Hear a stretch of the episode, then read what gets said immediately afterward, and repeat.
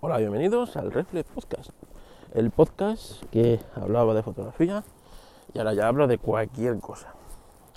Bueno, primer podcast del año, la verdad es que lleva bastante tiempo sin grabar, pero es que he tenido bastante atareado en estos últimos más semanas, meses. Así que bueno, eh, espero que el año haya empezado bien para todos vosotros y que bueno, pues que sea un 2020 próspero.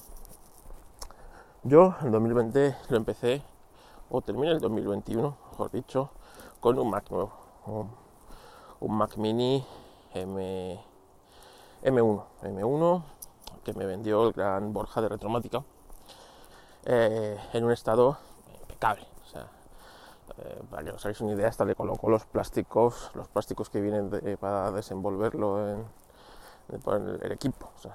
hasta eso tenía el equipo, pues un equipo bastante potente para el M1, es decir, 16 de RAM, el máximo que puede dar este equipo, 512 de, disco duro, eh, así que bueno, me lo dejó a un precio muy bueno y no pude, no pude decir que no, ya que bueno, pues eh, hacia, hacia ahí va Apple, hacia los Apple Silicon, que desde aquí lo hemos alabado, es decir, Apple con su propio diseño de procesadores, pues mm, eh, ya no dependía de Apple y ya no tiene a quien echarle la culpa. Ese es el problema para Apple ahora. Y es que ahora a ver a quién le echa la culpa de que, de que las cosas no funcionen bien. Pues ahora ya no tiene excusa. Ahora, ahora no puede echarle la culpa a Intel que no, que no le da tiempo los procesadores, que no actualiza con la suficiente frecuencia. Todas estas cosas que hemos estado escuchando en los últimos eh, casi 10 años, ¿no? Porque los primeros 5 años de, la transición a Intel, bueno, pues, pues, pues veías que los equipos eh, iban cada vez eh, con mejores procesadores, más potentes, pero llegó un momento, 2016, que la cosa se estancó ahí y no, no avanzaba nada. Incluso, bueno, pues íbamos siempre pues tres generaciones de Intel por detrás. Siempre se la culpa a Intel, pero, pero bueno, ahí Apple yo creo que también tendría gran parte de su culpa, de culpa en ello. Y los equipos que a lo largo de todo este tiempo han salido fallidos y han sido unos cuantos. El Mac, eh, yo creo que el primero de la época de Tim Cook fue el, el papelera, ¿no? El, el más pro papelera, un equipo que que pues, no tenía mucho sentido en la época esa que salió, 2013. Y un equipo que, bueno, eh, eh, dejó a la gama profesional totalmente coja y eso fue el, primer equipo de la diáspora de Apple. Así que ese fue el primero, pero luego hemos tenido unos cuantos. Cuando en 2016 se cambió la arquitectura de un portátil con un teclado en condiciones. Y un portátil, bueno, eh, hecho sólidamente. Y se pasó a los nuevos diseños finitos, unos teclados mariposa y tal, a procesadores poco potentes y con problemas de calor que rendían poco, pues eh, ahí fue también un gran punto de, de bueno pues de, diáspora, gente que directamente empezó a ver los equipos de Apple como caros, porque eran unos equipos especialmente caros y, poco potentes. Ya así, ya que bueno pues se estaban perdiendo las buenas costumbres de los MacBook y equipos eh, pues, super portables con baterías que duraban eternidades y bastante capaces y las primeras gamas, bueno, la primera no, ¿no? La primera gama del Air fue un experimento, pero a partir del Air de 2009-2010 eran equipos eh, que acordaros tenían hasta un equipo de 11 pulgadas, súper chiquitito. Eran equipos que por lo que el precio que tenían eran muy muy potentes, incluso profesionales los utilizaban. Eh, profesionales de fotografía, yo equipos que apenas tenían 4 eh, de RAM eran utilizados, eh, te voy a decir que sí, de una manera profesional. en muchos aspectos. Entonces eso fue perdiendo. El Mac, eh, el Mac eh, Book Air eh, conservó siempre su, su factor de forma y bueno, pero su filosofía, claro, cada vez era menos potente. Y la pantalla, pues mientras los otros incorporaban pantalla retina, él no. Hay una serie de cosas que, que bueno, le hizo perder interés frente a estos que eran casi prácticamente igual de portables y de finitos y de tal. Tenían una serie de cosas que, que bueno, les hacían equipos ultra caros, ¿no? Como la puñetera Touch Bar, que nadie, que a nadie le gusta. Y realmente yo no conozco profesional que le guste eso. Es cierto que si eh, haces un uso, digamos, normal del equipo, eh, un usuario, yo me llego a usuario, decir usuario doméstico, eh, un usuario normal, navegar, pues ver contenidos en él y tal, no sé qué, pues sí puede ser algo curioso, pero en el momento que, claro, tú necesitas teclas de función para programar o para, o para ciertos programas que utilizamos los profesionales en edición de foto y vídeo, pues claro, eso canta un poco. Pero bueno, eso fue otro lastre de Apple que ha tardado 5 años, ¿no? Quitarse encima. Y llegamos a la época del M1, en el que, bueno, parece ser que el Mac Mini eh, retomó su, su camino, ¿no? su equipo eh, accesible de acceso con unas buenas capacidades y, bueno, convive con un MacBook Pro 13 bastante capaz con ventilador, es decir, se supone que si le vas a meter un poquito de tralla ese equipo te va a responder un poquito mejor y que no dejan de tener un precio bastante contenido para lo que, para lo que, es. Eh, si bien son equipos es que claro, no, tienen competencia, ¿no? No hay un MacBook Air eh, ARM eh, en, de Windows, ¿no? Entonces, claro, comparar ese equipo con otro es, sería injusto para el equipo y para, y para Pero bueno, respecto a mi Mac, eh, Mac Mini, yo venía de un Mac, vamos a ver, yo sabéis que yo tenía un, o tengo un MacBook Pro del 3.1, llamado 3.1, y luego tengo, tenía el Mac Mini de 2012. ¿Qué es lo que pasaba? Que al usar una tarjeta Nvidia, mi equipo eh, para el tema de fotografía, el MacBook Pro, no, el MacBook Pro no, el Mac Pro, eh, era un equipo que volaba, volaba para edición fotográfica y tal, pero para vídeo rascaba mucho porque yo tengo la mala suerte de usar Final Cut. Y sí, digo mala suerte. Y entonces, claro, Final Cut, directamente esa tarjeta la ignora. La ignora y, y todo hace que trabaje los procesadores. Entonces, eh, a pesar de ser un Xeon, eh, doble Xeon, con 8 núcleos y tener 24 eh, de RAM, pues no es capaz de renderizar pues 4K las, pues, pues, los, los, archivos, los clips y tal. Entonces, en, en vídeo, si bien sí se podía editar, pero era bastante desesperante. En cambio, eh, como digo, en fotografía, iba como un cañón. Entonces, para vídeo utilizaba un, eh, un, el Mac Mini de 2012, que es un equipo que, bueno, pues ese yo creo que es uno de los mejores equipos que ha hecho Apple nunca. Que en su sistema operativo eh, eh, ¿Cuál tenía? El de la. Que aparece la isla esa al, iniciarse. El, creo que es el, el que hay antes, el Mojave, ¿no? ¿Es Mojave? Yo creo que es Mojave. O no, Catalina, Catalina. Catalina será. Eh, Catalina, sí. Pues en Catalina, eh, bueno, pues funcionaba de aquella manera bastante bien para el año, la edad que tiene el equipo y te mueve con soltura, cierta soltura, los archivos 4K los renderizados es cierto que sí, bastante tiempo. Eh, pero claro, es un equipo ya con sus 8 años. Y bueno, pues una gráfica Intel. Eh, una gráfica Intel. O sea que tampoco le puedes pedir. Eh, le podías pedir mucho. Así es cierto que en cambio este en fotografía iba bastante peor que el iba bastante peor que el, que el Mac Pro, pues, pero es por el uso que hacía de la tarjeta y es que en los equipos, los programas de Adobe, sí es cierto que utilizaban eh, el, pues la tarjeta Nvidia para, pues para, hacer, para meter potencia al equipo, cosa que, como os digo, Final Cut de Apple, pues le ignoraba. A lo mejor si hubiera metido una tarjeta, eh, una AMD,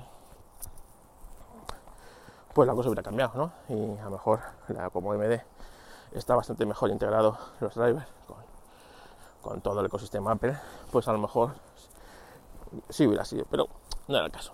Y tal como están las gráficas ahora, no me iba a poner a buscar una, una MD para ello y compatible con Apple, con todas las cosas que tiene Apple, que sabéis que a veces es un dolor de cabeza.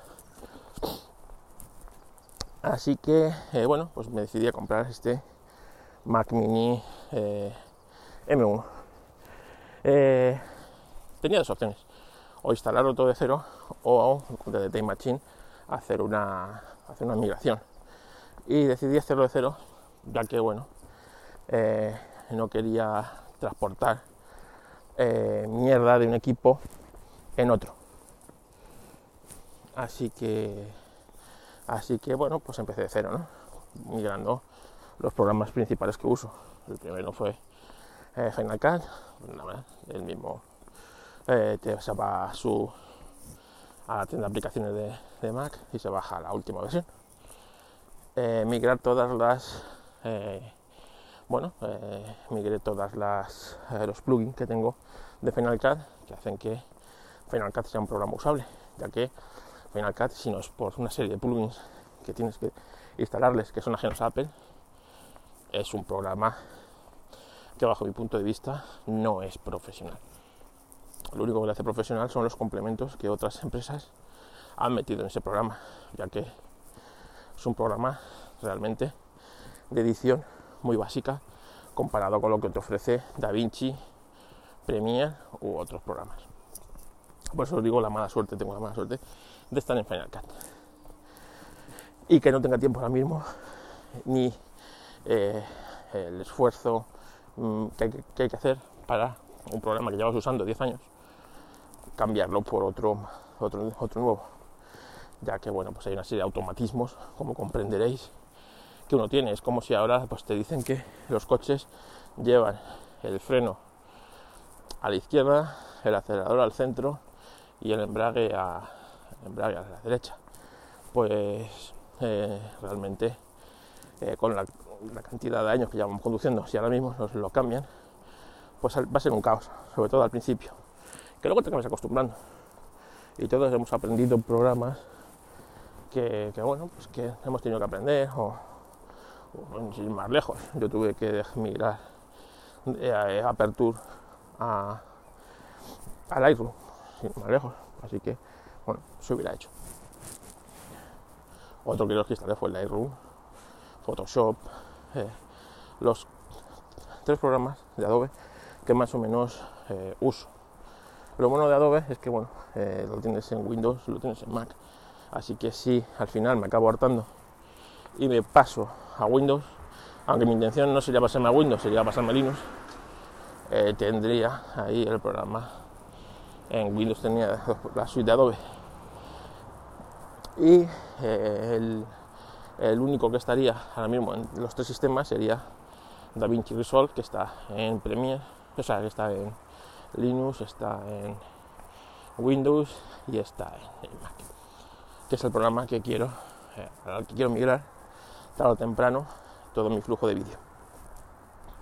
Bueno, como os digo, instalo los programas y eh, los programas de Adobe, pues sin problemas. Incluso, fijaros, ¿eh?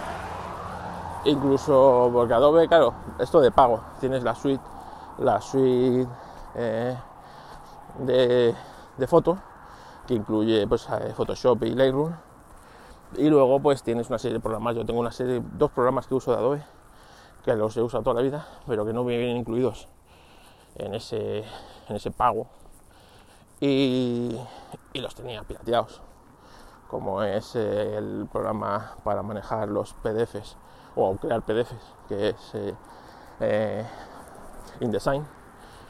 Y, y luego, eh, bueno, había otro programa por ahí que ahora mismo eh, no recuerdo cuál es. Eh, no es Premiere, porque yo Premiere no lo uso.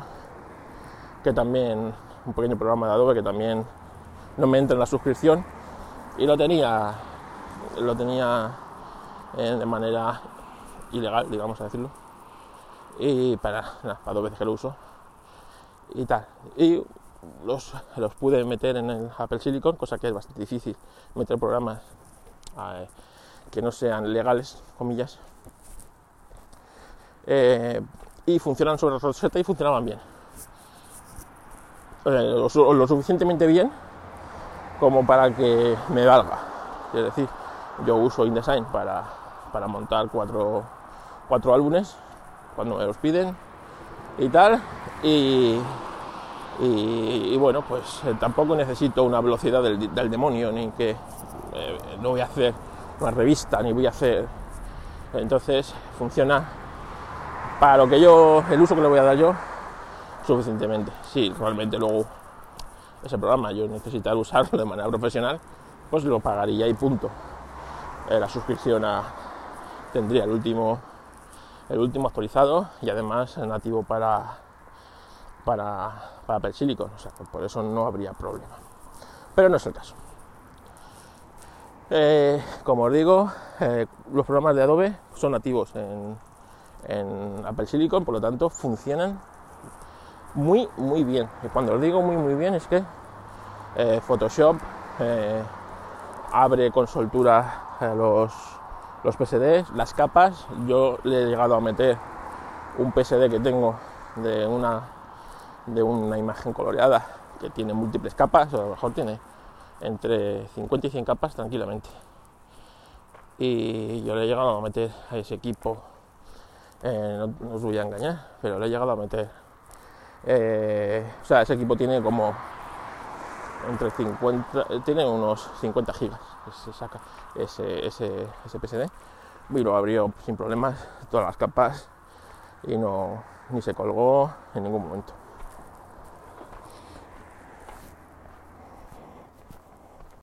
Bueno, reanudamos esto, que hemos tenido que parar porque Pistón se ha encontrado a unos amigos y se ha puesto ya a jugar con ellos como loco. Bueno, como os digo, eh, el, el, Mac M1, pues eh, con los programas de Adobe, va sorprendentemente bien. El programa de Adobe se ha puesto las pilas, pero los primeros problemas los empecé a tener con eh, Final Cut. Final Cut, que es un programa, un programa que no debería tener problemas. Y es que, bueno, pues a veces no lo podía cerrar. Era imposible, había que matar el, proceso con el, su- con el subsiguiente miedo, ¿no? Es decir, eh, eh, como no se haya grabado los cambios que has hecho en el proyecto, al matarlo, imagínate, o se, o se corrompen. Eh, eh, ¿Quién te dice a ti que no has trabajado para nada? O incluso si callas que el, proyecto haya quedado inservible. Eso no te asegura nadie. Bueno, pues, pues matando el, el, proyecto. Es cierto que algunos, algunos eh, plugins eh, sí se actualizaron a, a versión M1. Eh, como ejemplo con lo final y tal, se actualizaron a una versión que además ya era compatibilidad con, con M1. Pero hay otros en cambio que no, son complementos que ya tienen pues sus años. Y bueno, pues es un generador de generador de títulos o una serie de que estos todavía no hay versión para M1 y deben funcionar bajo Rosetta. Funcionan, pero a veces pues, pues no funcionan y se quedan ahí pillados o se reinicia Final Cut, no sé. No está afinado ahí. Estas cosas, Apple, sobre todo, en, su, en sus dos únicos programas profesionales que tiene, ojo, eh, que uno es Final Cut y otro es eh, el del programa de audio, Logic, que saben que esos programas funcionan porque multitud de empresas han creado para ellos software, pues para hacer cosas, pues Apple debería primero ayudar a esos creadores de, de ese software a migrarlo, aunque sea eh, aunque sea componentes viejos, o asegurarte que la mayoría de ese eh, que vayan a funcionar bajo Rosetta lo hacen en condiciones. Vamos, que es que tienes dos programas profesionales y sabes que gran parte de tu clientela de, eh, del Mac está ahí porque, bueno, pues por estos programas profesionales, ¿no? Eh, eh, claro, ahora mismo cualquier estudio de grabación que use Logic, evidentemente no puede arriesgarse a actualizar a M1. Veremos cuándo pueden hacerlo o si pueden hacerlo o si pueden hacerlo próximamente y eh, lo mismo pues con ciertos estudios profesionales ¿no? que bueno pues eh, que deberán seguir en Inter. Así que así que bueno pues pues pues pues, pues eso tenemos por ese lado no entonces desilusionado. Desilusionado con con pues con todo esto de que estamos viendo no de que Rosetta, pues evidentemente no deja de ser una especie de emulador, de un traductor de instrucciones de x86 a, ARM. Y en el momento que, pues lo que sea, el generador de transiciones o el que sea, pues evidentemente exige, pues eso se queda, se queda pillado. Mal por ahí. Luego, y esto no es sacable a nadie, no sea Apple, el coger y el... A ver, un momento.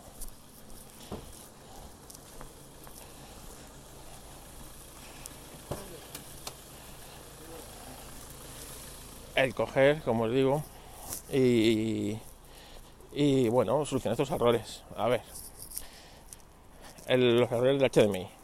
Arrancas el equipo. Yo tengo dos monitores. Uno que va por un por HDMI conectado con un dangle eh, USB-C conectado a uno de los puertos Thunderbolt. Eh, pues ese no tiene problemas. Ese arranca normalmente, normalmente. ¿eh? Sí es cierto que en, este, este mes que lo tengo, o mes y algo, un par de veces que arranca el equipo, se me han puesto los dos monitores en niebla. En niebla y no he podido, o sea, tienes que apagar el monitor y volver a encenderlo. Con eso ya te lo detecta. Pero el monitor principal que está conectado al, al directamente al USB, al, USB, al HDMI, al HDMI que, tiene el equipo. Y de ahí va eh, el equipo es un cable que es por un, por un lado es HDMI eh, y por otro lado es eh, DPI. Entonces, bueno, pues porque la entrada que tiene este monitor IPS para fotografía es, es, DPI. Bueno, pues, pues ese equipo raro es el día que arranco y no tiene niebla para, para o sea, se queda como con niebla, con nieve, como cuando los antiguos monitores de cátodos los desenchufaban de la antena y eh, había niebla, pues así. Bueno, pues eh, apagas el monitor, vuelves a encenderlo y otra vez.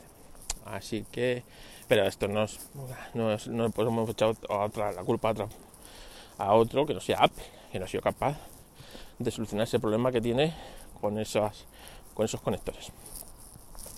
Luego, eh, he venido sufriendo reinicios de vez en cuando eh, puede ser que, eh, bueno, pues uno de los de las bahías donde yo tengo varios discos duros eh, que funciona por USB 3.0, pues no se lleve muy bien con, con el Mac M1 y de repente pues se queda congelado durante unos segundos la pantalla. Sabes, el ratón no, no, no responde, en el teclado no responde y pues se hace un reinicio y se reinicia con su error y todo. Eh, se reinicia, arranca otra vez y sin problema. Bueno, pues hasta ahí eh, pues es desesperante. Estás en mitad trabajando, haciendo cualquier cosa y de repente ves que se te va a reiniciar el equipo. O se pone la pelota de playa, a veces se pone la pelota de playa, pero otras veces no se pone la pelota de playa, otras veces se congela como un equipo y se reinicia. Eh, claro, pues una experiencia mala, mala, porque a nadie le gusta que se le reinicie el equipo. El ratón. El ratón es una cosa. El ratón es una cosa loca. Bueno, vamos a ver que viene un perrillo amigo de pistón. Bueno, reanudamos esto. Eh, como decía, el ratón. El ratón es una cosa loca. Eh, los primeros días me volví loco. Yo uso como mi ratón principal un Logitech M X Master. Eh, lo tengo hace un montón de años, nunca me ha dado problemas con ninguna versión de, Mac, nunca, ni de Intel, eh, ni en el Mac Pro, ni en el Mac Mini, ni en el iMac 27, nada. Bueno, pues de repente Además, yo siempre lo tengo funcionando, eh, o lo tenía funcionando con su propio dongle. Este tiene un USB, un, USB y se conecta por su protocolo de Logitech. Pero también se puede conectar por Bluetooth. Yo, pues, pues bueno, pues más que nada por no perder el USB ese. Ya sabes que luego al final estas cosas se acaban perdiendo. Pues yo siempre digo, bueno, pues funciona bien con su protocolo USB, pues funciona. Pues que funciona así. Y realmente eh, todos estos años prácticamente lo está usando así en casi todos los equipos. Que realmente, que luego me tengo que ir momentáneamente a un equipo eh, al, Mac Pro, por ejemplo. Pues en el Mac Pro eh, funcionaba con el con el con el Bluetooth, el Mac Pro, porque tienes puedes meter hasta tres, tres equipos el ratón. Entonces tú nada más que tienes que abajo del ratón tienes como un botoncito en el que te dice si está seleccionado eh, el 1, el equipo 1, el equipo 2, el equipo 3. Y ya está. Bueno, y así está funcionando eh, siempre. Bueno, pues eh, de repente el ratón no funcionaba. Y claro, los primeros, diría yo, las dos primeras semanas casi, estuve funcionando con, con, dos, con los dos equipos, ¿no? Con el como no hice un Time Machine, pues fui metiendo todos los programas que yo usaba en el Mac Mini 2012, pues tenía el Mac Mini 2012 conectado al monitor secundario y con un teclado y el mismo ratón cambiaba yo de, de uno a otro, ¿no? Bueno, pues funcionaba en el, en el, Mac Mini 2012 y de repente pues el ratón no funcionaba el scroll en el, en el M1 o sea que el, ratón no era, yo me volvía loco. Actualicé hasta el firmware del, ratón, que yo no sabía que se podía actualizar el firmware de un ratón. me, eh, eh, en la página web de Logitech me ofrecieron una actualización de firmware de mi ratón y a ver si el firmware, oye, nada, no, no, eso que es un programa, es un problema del sistema operativo de Apple que estas cosas pasan con los ratones de Logitech y con los de cualquier ratón Bluetooth que no sea, ojo, el Magic Mouse. Así que estaba ahí los primeros días con el Magic Mouse de aquí, Magic Mouse para allá. Así que ahí tengo siempre el Magic Mouse preparado en la mesa por si algún día, y de vez en cuando le pasa, el scroll deja de funcionar y de repente te das cuenta que el scroll se ha ido a tomar por culo, ¿sabes? pues esto es otro problema que Apple no ha resuelto. No ha resuelto. Y dado cuenta que, hay un montón de profesionales que no usan el puñetero ratón de, de Apple porque pues, para mí, por ejemplo, me es pequeño en mi mano.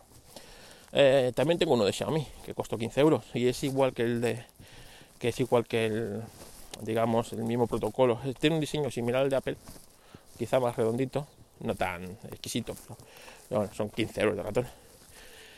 Eh, tiene una parte metálica, que es mitad aluminio, mitad plástico, y eh, es como el del Logitech, que es eh, tanto Bluetooth como por su propio dongle USB, lo puedes conectar. Pues le pasaba lo mismo. Yo al principio creía que era un problema del, ratón mío Logitech, pero no. también con el ratón eh, de Xiaomi pasaba.